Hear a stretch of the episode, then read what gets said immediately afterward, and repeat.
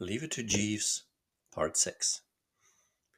You see, a boost for the uncle right away.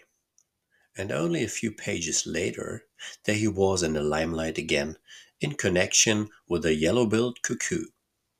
It was great stuff. The more I read, the more I admired the chap who had written it and Jeeves' genius in putting us onto the wheeze. I didn't see how the uncle could fail to drop. You can't call a chap the world's greatest authority on the yellow-billed cuckoo without rousing a certain disposition towards chumminess in him. It's a cert, I said. An absolute cinch, said Corky.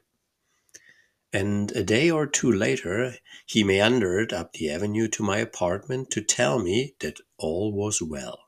The uncle had written Muriel a letter so dripping with the milk of human kindness that if he hadn't known Mr. Worple's handwriting, Corky would have refused to believe him the author of it.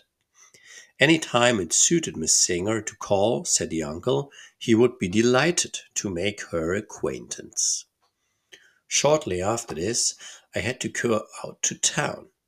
Divers sound sportsmen had invited me to pay visits to their country places, and it wasn't for several months that I settled down in the city again. I had been wondering a lot, of course, about Corky, whether it all turned out right and so forth, and my first evening in New York happening to pop into a quiet sort of little restaurant which I go to when I don't feel inclined for the bright lights, I found Muriel Singer there, sitting by herself at a table near the door. Corky, I took it, was out telephoning. I went up and passed the time of day. Well, well, well, what? I said. Why, Mr. Wooster, how do you do? Corky around? I beg your pardon? You're waiting for Corky, aren't you? Oh, I didn't understand. No, I'm not waiting for him. It seemed to Rue that there was a sort of something in her voice, a kind of thin gummy, you know. I say, you haven't had a row with Corky, have you? A row? A spat, don't you know? A little misunderstanding, faults on both sides, uh, and all that sort of thing. Why, whatever makes you think that? Oh, well, as it were, what? Huh? But what I mean is, I thought you usually dined with him before you went to the theater. I've left the stage now. Suddenly the whole thing dawned on me. I had forgotten what a long time I had been away. Why, of course, I see now you're married. Yes. Oh, for perfectly topping. I wish you all kinds of happiness.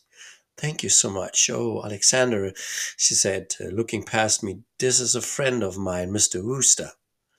I spun around. A chappie with a lot of stiff grey hair and a red sort of healthy face was standing there. Rather a formidable Johnny he looked, though quite peaceful at the moment. I want you to meet my husband, Mr. Wooster. Mr. Wooster is a friend of Bruce's, Alexander. The old boy grasped my hand warmly, and it was all that kept me from hitting the floor in a heap. The place was rocking absolutely. So you know my nephew, Mr. Wooster, I heard him say. I wish you would try to knock a little sense into him and make him quit this playing at painting. But I have an idea that he is steadying down. I noticed it first that night he came to dinner with us, my dear to be introduced to you. He seemed altogether quieter and more serious. Something seemed to have sobered him. Perhaps you will give us the pleasure of your company at dinner tonight, Mr. Wooster, or have you dined? I said I had. What I needed then was air, not dinner. I felt that I wanted to get into the open and think this thing out.